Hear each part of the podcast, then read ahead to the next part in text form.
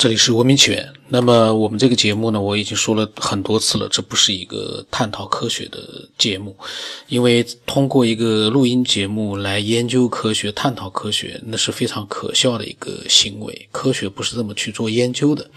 那么往往呢，有一些呃，我所说的伪科学呢，他们喜欢呃通过。节目去了解科学，这挺好。但是呢，你不能要求我的节目像你想象的那样，你能学到科学，成为科学家，那个不可能。我们，呃，如果这样去看待科学的话，那是非常可笑的。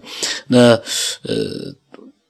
前两天呢，我录了《回家之旅》之前跟我提到过的一个让人瞠目结舌的一个他朋友所讲的一个银河世界、银河联盟的这样的几期节目。那么当时呢，因为呃。他在录音里面，那个时候很早之前我们聊天的时候，他说这个节目录出来好像不太好吧？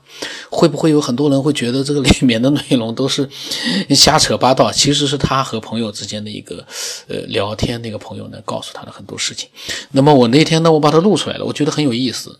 那可能我现在在录的时候，那那几期节目还没有没有没有放上去。那么当时我就问他，因为我在想，还是问问他吧，要不要录出来？哎，你在干嘛呢？我刚才翻到了以前的那个你讲到的那个银河什么使者他的那些所讲的内容，我把它录出来了。我因为我现在听听，我们把它做一个做一个故事去听，我觉得还蛮好的。你觉得呢？哪个银河使者啊？我忘记了，你你你说一下呢？九天，我今天下午还想到你，因为一直都在忙嘛，呃，装修的事儿，然后就是所以。所以我今天还在想，好又重新去听一下那个，还没好多天没听了你的节目，就是说正在想呢，我想和大家聊一聊，结果哎，你语音就过来了。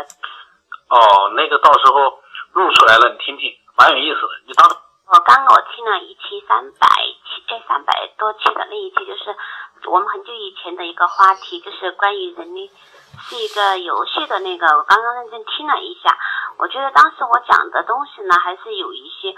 没有，嗯，没有可能和大家沟通清楚，让听者呢可能有点莫名其妙的感觉。我现在回过去再听哈，因为我我口里的游戏规则、游戏者和游戏，其实它都都只是一个比喻，而不是真的它就是游戏。我就害怕听众有有误导的那种现象，我就怕，所以在这里呃做一个小小的那个。说明，如果有人问到的话，就是说，他不是说真的有一个人在设计了我们。我所说的意思，不是说真正的有一个人，一个大的造物主，他制造了人类，不是这个意思。嗯嗯，这里面的游戏者与嗯呃设计者与被设计者呢，它其实都是一种比喻。嗯，它只是一种隐喻罢了。嗯。所谓的被设计者呢，就是我们没有觉醒的人类，而设计者呢，其实可能就是说，在这个世界上有一种扭曲的一种叫黑暗扭曲，或者说叫异常，呃，黑暗异常，呃，有的也叫宇宙异常，呃，嗯，就是来自于这样的异常所产生的东西，这些东西是不美好的东西，嗯。例如说，这个嗯，我们在这个世界上充满了战争，有饥饿，有贫穷，有不公正等等负面的东西，我们把它称为这个宇宙的异常。刚刚听节目九天，突然又有很多想法，就呃，趁我现在还记得，就赶紧给你讲。是刚刚因为听到你有一期节目，就是有一个人他讲到说。他不完全赞同是神创造，也就是在节目中咱们多次，就是咱们在节目中经常有讲到的观点，就说你说神创造了万物，那谁又创造了神这样一个话题。嗯，那个是从宏观的往下面走，这样去一个理解人类的起源以及世界的呃起世界的源头，这样去理解哈，那个。最上面的那个盖子，我们永远不知道它是怎么来的，是吧？嗯，那首先我想做一个我自己的认知的一个分享哈，我就认为哈，我们所谓的那个说，在我至少在我口里的那个神，它不是指真的有一个神这样一个一个物质形象的一个东西，一个超级大力、很怪、很很有力的、很很威武、很很就是很有能力的一个 一个存在，不是说一个真实的有舌有相的东西。这个神可能是一个，更多的时候它是一种指，嗯。象征吧，啊，象征着创造一切的一种东西。那我们现在科学的观点，你可以把这个神理解为能量，理解为能量。好，我们今天就从能量，我先嗯说说起，能量和质量的，根据能职能互换能能量守恒的一种观点来讲哈，我们现在已经被普遍认知的都是。物质是能量的聚合，你要要同意这个观点，我们才能往下面去说。就是说，神创造一切是从上面往下面找的这样一个一个顺序，在理解人类的起源。那我们现在就从微观的世界往上面去找，逆向去找。我我来讲一下逆向去找一下人的起源哈。我们从最小的，我们人的身体是由也是由分子结构组成的，分子有是有原子，原子有中子，啊质子，啊还有电子，最小到夸克，现在还有叫呃中微子、夸克那种非常小的微子那种组成，而且最小的那种粒子啊，它中间都有核。核才是质质量的一个显现，但是核和外面跑着都是电子。那电子呢？它是高速运转的一个东西，就是我们现在不是讲量子层面嘛？就是那种，其实它的场域啊，就是电子的场，那个空间是非常大的。在真的原子的核或者说质子也好，我不知道那个叫最小的单位叫什么，就甲甲底所最小的一个单位，它是一个。呃，有质量的东西，那围绕着那个质量的外，围绕质量外圈跑的东西，它有一个很大很大的空间。你就这样去推测，然后你你就会发现，其实我们人为什么说我们有的在提出人的灵魂只有二十一克呢？那其他的部分它都不是，它都不是物质，它都是有能量场。现在它们叫波函数，也叫量子场域，是由这一部分组成的。呃，我们现在一种科学的说法叫电浆体，也叫等离子体。就是说，其实你看到的这个人，他的形象，包括我们肉眼所看到的一切物质界的东西，三维世界的一切物质界东西，它其实看到的是高速旋转的粒子的电浆层，就是电子电子场，叫波函数，就都是都是这个东西，它并不是真的那个，嗯。就当我的手触摸一个书本的时候，或触摸物件的时候，那并不是这两个物体的核在产生，嗯，踩在就比如说两个人握手吧，两个人触碰在一起，其实不是他们俩，他们为什么有感觉？感觉就是那种电浆体和电浆体叫等离子体之间的摩擦产生的一种触觉，产生的一种感应。这种感应如果喜欢的人的感应不一样，不喜欢的人你感觉又不一样，那种它就称为能量，能量的传递。能量传递到我们我们的呃身体呢，然后形成一种我喜欢不喜欢，我讨厌不讨厌，或者是一个冷的热的，呃呃粗糙的光，我们在医学界称为称为说是呃神经元的传导呃的传导，但是现在我们科学的解释是说叫电子，呃相当于在最外圈的一种电子。电磁场，人体的叫量子场域，两飞速飞速旋转运动的两电子场域之间的一种触摸或者挤压，才形成我们的触觉，我们的一切感觉都是这样产生的。我不知道我有没有说清楚，或者说你能否理解到我说的？因为可能这个确实有点，嗯，刚刚听的话可能，嗯，嗯。不一定能够听明白，或者也可能是我讲的不明白。我我很想表达的就是说，无论两两个物体在他们接触的时候，并不是他们，并不是两个真实的东西在触碰，而是两个，而是外面高速旋转的电子，或者说，嗯，波函数、量子场域的一个飞速飞速旋转的东西之间的一种挤压、触碰、一种挤压形成的感受，而不是真实的两个人在接触。如果你能够理解这样的东西的话，那就是生命的本质。其实，它就是来到一个真的是叫空无的世界。人的你的那个物质最小的单位就是由这样组成嘛，那你的人体就是由这些东西组成的。物质，那么我们的灵魂呢？灵魂不等同于这些东西，灵魂是另外一个东西。那我们的意识呢？意识是灵魂的部分的显化，不是全部的。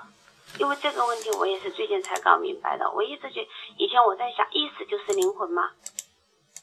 后来我发现哈，意识不是灵魂，不等同于灵魂。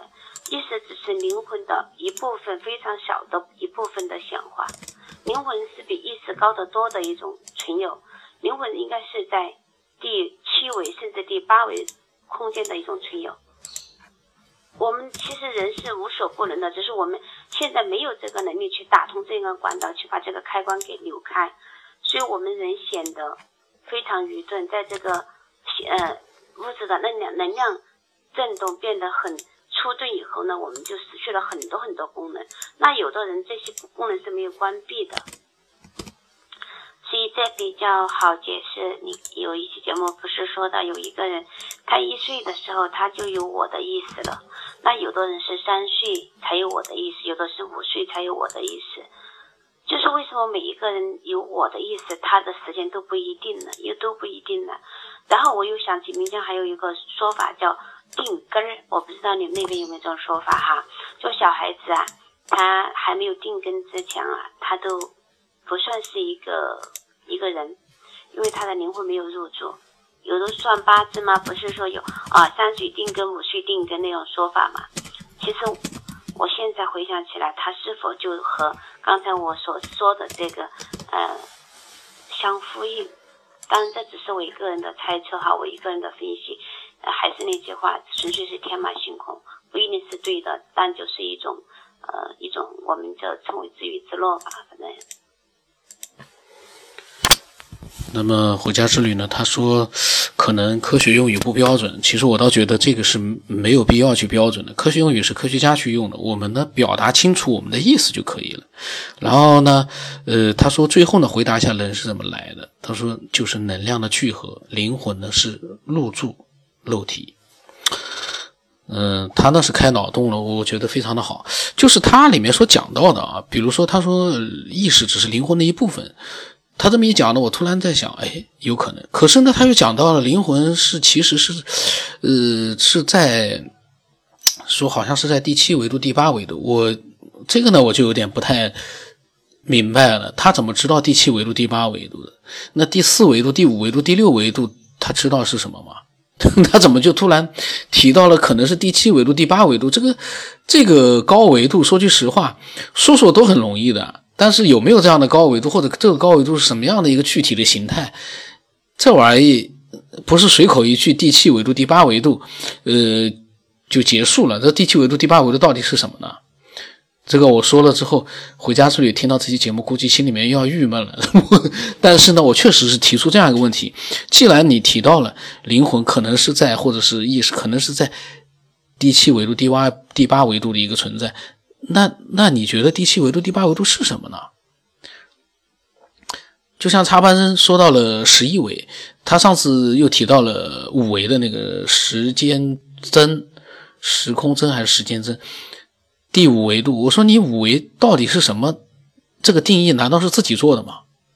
在你没有发现这个维度的时候，你要是去定义它也可以，但是那是我们的一个天马行空的话，你要描述给其他的人明白。你这个第五维度，你意味着什么？你觉得是什么样子的？而不是空光光只讲一个第七维度、第八维度。那我明天我来讲一个第二十四维度。我说，其实呃，最高的那个文明，或者说最最后的科学会达到二十四维。我就说完，我就就不讲了。那这个二十四维、三十四维，这有什么意义呢？所以，我我的意思就是，呃，如果要让更多的人明白的话，就不能去很随意的去说一个第七维度、第八维度。这个第七维、第八维，没有人有概念。虽然说科学家，呃，网上很多人说，呃，很多文章是讲科学家已经什么十一维、第五维，他发现了吗？谁发现第五维了？还是这个只存在于人们的描述和想象当中，而且这个想象还是莫名其妙的。所以呢，回家之旅这个脑洞开的是蛮大的。就是那一句话呢，突然让我又想到了这个高纬度的问题。嗯，我我感觉啊，嗯，回家之旅刚才就。